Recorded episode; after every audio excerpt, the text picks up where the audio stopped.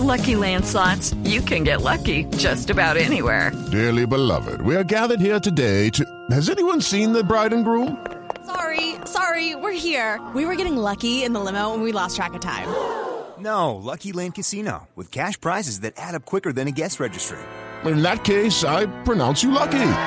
Play for free at LuckyLandSlots.com. Daily bonuses are waiting. No purchase necessary. Void were prohibited by law. 18 plus. Terms and conditions apply. See website for details. En Blue Jeans, en la oficina. 7 y 46 minutos de la mañana. Bueno, en la oficina, las nuevas profesiones, Tito. ¿Cuáles son? Pues no, nos las van a contar. Ah, qué bueno. Porque claro, obviamente como el mundo va cambiando y a esta velocidad tan grande, pues surgen nuevas necesidades dentro de la dinámica empresarial y demás. Y eh, pues hay algunas que están por llegar, que están apenas naciendo las empresas como están como en continua transformación y hay avances y eh, todo el tema tecnológico, pues obviamente están apareciendo estas nuevas profesiones que no existían hace algunos años y por eso pues hay que saber detectar qué van a necesitar las compañías en el futuro para así pues prepararse como profesional si a alguien le interesa, si alguien dice no quiero ser abogado, no quiero ser médico, no quiero ser periodista. ¿Qué otras opciones hay que no estén tan competidas y que tengan futuro? Y que tengan futuro, sí señor. Pues bueno, sobre este tema vamos a hablar con Javier Guardiola, que es profesor asociado del IE y autor del blog marcarina.com, que se encuentra en España. Javier, muy buenos días en Colombia. Buenos días a todos los amigos desde Colombia. Aquí estamos ya casi a la hora de comer y con mucho gusto de, saludarles. Ah, no, sé, no sé si alcanzó a oír a Juan Pardo con mi guitarra. es que hacía, he oído a Juan Pardo y yo creo que hacía ya varios años que no oía a Juan Pardo. Creo que lo oía cuando iba en el coche con mi madre. ¿eh? Exactamente, no estábamos como en las mismas aquí acordándonos de, de, esas épocas. Es que está de cumpleaños hoy y bueno, queríamos saludarlo, ¿no? Claro. A Juan Pardo. Sí, en, en Colombia sonó mucho. Muy bien, Javier, ¿cuáles son esas nuevas profesiones a las cuales de pronto quienes no estén interesados en eh, estudiarlo, lo regular, lo, lo, a lo que estamos acostumbrados, pues pueden apuntarle? Muy bien. Bueno, en definitiva, lo que está sucediendo es que las, las organizaciones o las empresas cada vez eh, se transforman o necesitan transformarse eh, más rápido, ¿no? Porque están llegando algunos factores al mundo empresarial, como puede ser fundamentalmente la tecnología, la internacionalización o el hecho de las nuevas eh, herramientas tecnológicas como la impresión en 3D, que lo que hacen es cambiar totalmente el panorama o el paradigma de muchas empresas. ¿no? Entonces, si las compañías quieren eh, seguir eh, teniendo un determinado futuro, pues deben readaptar sus estructuras de, equipos a, este tipo de, de, nuevas tecnologías y por ello surgen nuevas profesiones, ¿no? Por ejemplo, eh, hace algunos años pues no nadie sabía lo que podía ser un online marketing manager, Mm. un creador de contenidos, un responsable de aplicaciones móviles y hoy en día pues en muchas compañías ya existen esas figuras, ¿no? ¿Qué va a pasar hacia el futuro? Bueno, pues eh, existen muchas muchas muchas nuevas tendencias como por ejemplo el, el marketing online eh, dentro del marketing online está creciendo muchísimo el comercio electrónico. Es muy curioso un dato que veía yo el otro día, y es que, por ejemplo, en España, el comercio electrónico, más del 55% del comercio electrónico son productos que salen fuera de nuestras fronteras. Es decir, para internacionalizarse ya es eh, imprescindible tener un comercio electrónico, ¿no? Y para eso tienes que tener gente preparada. Claro. Todas estas eh, nuevas profesiones están básicamente orientadas hacia las nuevas tecnologías o hay otro tipo de, de, de profesiones que no tengan que ver con estas nuevas tecnologías? Bueno, hay, hay muchísimas cosas, ¿no? Por ejemplo, eh, algunas de, de, las cosas de las que me gusta a mí hablar en, en, en mis clases es eh, la experiencia con el cliente, ¿no? Eh, estamos viviendo como muchas compañías han transformado lo que era la, la, la, la, lo que es la experiencia del cliente cuando iba a su tienda o a su punto de venta en algo totalmente distinto, ¿no? Pensemos en cafeterías famosas como Starbucks Uh -huh. que revolucionan el concepto del café y necesitan ya casi un chef del café, ¿no? Casi un chef del café formado porque hemos transformado la experiencia de tomar un café en casi tomar un café a la carta. O, por ejemplo, en los, en los hoteles, ¿no? La industria hotelera española, que es puntera a nivel mundial, está desarrollando hoteles temáticos especializados en experiencia en el cliente y tiene que tener gente que esté dispuesta y preparada a hacer de la experiencia del cliente lo mejor, ¿no? O como comentábamos el, el tema del, del, marketing online, o sea, eh, todo lo que es la relación, todo lo que son los dispositivos móviles, la relación con los clientes, no son temas de los que frecuentemente estudiamos en, el programa donde doy clases, que es el programa avanzado de marketing digital online del IE Business School y no solo es la tecnología, pero es fundamentalmente la tecnología la que está transformando estas nuevas profesiones, ¿no? Claro, y digamos que la forma como la gente está empezando o comenzando a prestar sus servicios, pues es diferente, porque la mayoría lo está haciendo a freelance y se dice, por ejemplo, lo dice usted en su artículo, que en el 2020 el 40% de los empleados colaborarán con empresas de ese modo, del freelance, es decir, no estar todo el tiempo en la oficina, hacerlo por trabajo, ¿cierto? Por entrega, en fin.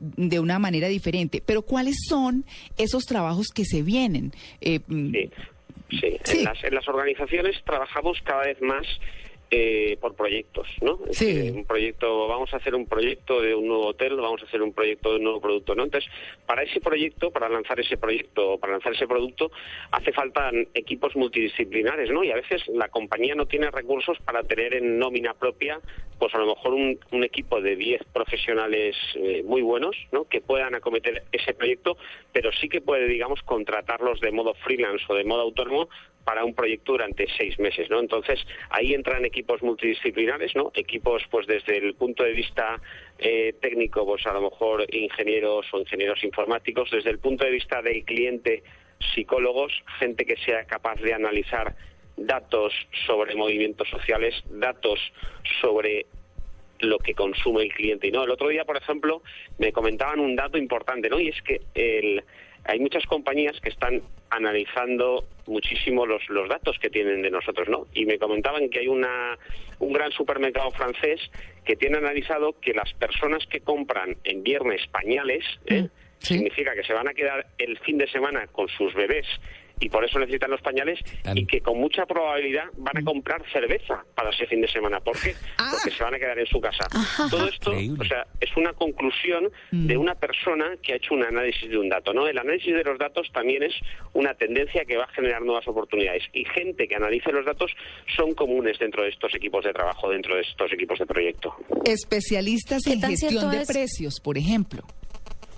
Sí, sí, bueno, el tema de los precios ha evolucionado mucho, ¿no? Hace hace 10 años nosotros pagábamos por el mismo producto todo igual todos los días, pero hoy en día es habitual ver que un vuelo valga más caro hoy que mañana o que vayamos a un restaurante un martes que está más vacío que un sábado y nos cueste más barato, ¿no?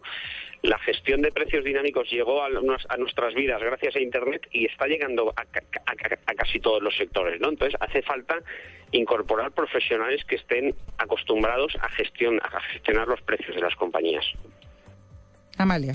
Digamos, que, ¿qué tan cierto es que el emprendedor, quien comienza una empresa, pueda comenzar y ser más exitoso cuando comienza su empresa solo vía electrónico? Es decir, que su servicio no se preste realmente em, en algún lugar físico, sino que todo sea como en la nube. ¿Es cierto que tiende a ser más exitoso comenzando por, por, por internet o pues todavía hay éxito cuando es físico el lugar y demás?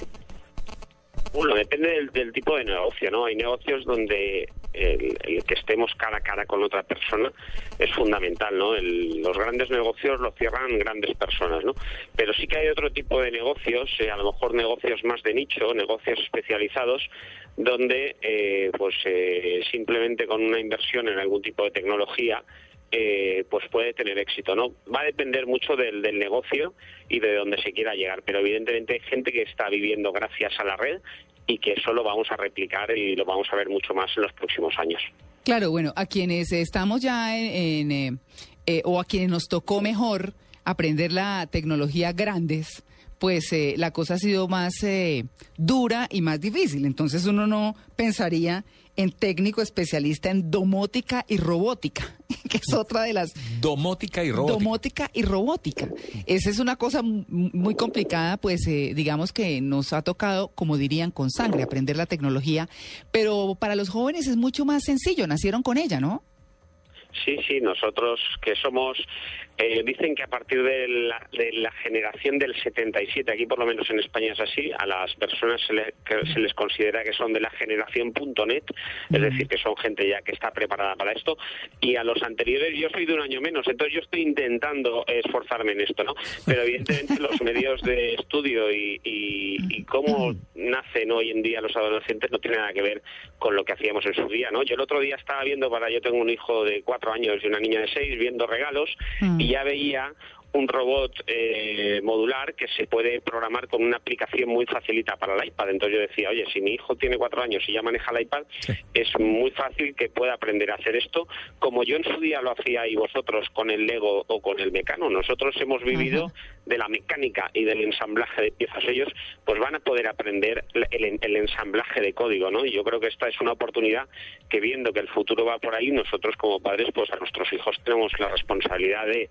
eh, darles ese tipo de educación y bueno, como profesores, pues como en el IE Business School, lo que hacemos es toda esta gente que a lo mejor no ha llegado en esa generación, pues les formamos, ¿no? Como en el programa online eh, de, de marketing digital, ¿no? Sí, que comentábamos sabe- antes. Por- Claro, no, y, y sabe que quería comentarle, Javier, es que me está diciendo un oyente, oiga, los hackers han subido de estatus. Antes eran como delincuentes, hoy ya no tanto. Eh, bueno, eh, Los hay buenos y los hay malos. eh, Sí. evidentemente depende del tipo de aplicación o de lo que hagan con sus conocimientos, Sí. pues como muchas personas, o sea, según utilices tus conocimientos, pues puede ser delincuencia o no delincuencia, pero evidentemente las, las organizaciones o las empresas de tecnología necesitan gente que ataque a sus sistemas para ver si son vulnerables o no son vulnerables, ¿no? Con lo cual, pues hoy en día, pues sí, parece que hay gente que ha encontrado su nicho, su profesión en base a atacar, pues algunas líneas de código, ¿no? Eh, sí, sí que puede que, que- que pueda ser alguna profesión con futuro también hacker reconvertido a la bondad. Bueno, ¿Qué puede hacer uno de- que no es de la era digital, que no es de la generación .net, ante, esta, ante estos nuevos empleos, digamos, ante estas nuevas profesiones? ¿Se le recomienda a alguien que se vaya para allá o que siga con lo tradicional y con lo que aprendió antes? Bueno, yo creo que ahí eh, cabrían dos puntos de vista, ¿no? Yo creo que lo que lo que comentaba antes al principio, ¿no? Todavía hay muchas, por ejemplo, en, en España y yo creo que en muchos países vamos a vivir una época de vuelta que conjuntamente con la tecnología a cosas más tradicionales, ¿no? Como la artesanía. No sé en Colombia se está sucediendo, pero aquí en España yo voy viendo que cada vez se vuelve a poner más de moda la artesanía, se vuelven a poner más de moda talleres donde se hace, por ejemplo, textil en España. Hace muchos años que se fue a China y ahora parece que está volviendo.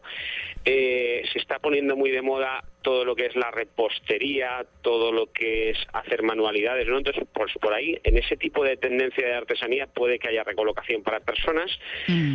Yo creo que en el mundo de la experiencia del cliente también, o sea, decir, a nivel de, de punto de venta, a nivel hotelero, en este tipo de puestos también, pues las personas pueden recolocarse. Y por último, lo que decimos en la tecnología, pues eh, bueno, si uno no tiene los fundamentos, yo creo que con esfuerzo y con la formación adecuada puede volver a conseguirlo, ¿no? claro. Pues bueno, ahí está. Se vuelve a lo básico también, de todas maneras. Pues Javier Guardiola en España, muchas gracias por su atención con En Blue Jeans de Blue Radio en Colombia. Que tenga un feliz lunes. Igualmente, muchas gracias, un abrazo y un saludo desde aquí, Ah, muy bien. Colombia. Hasta Gracias. luego.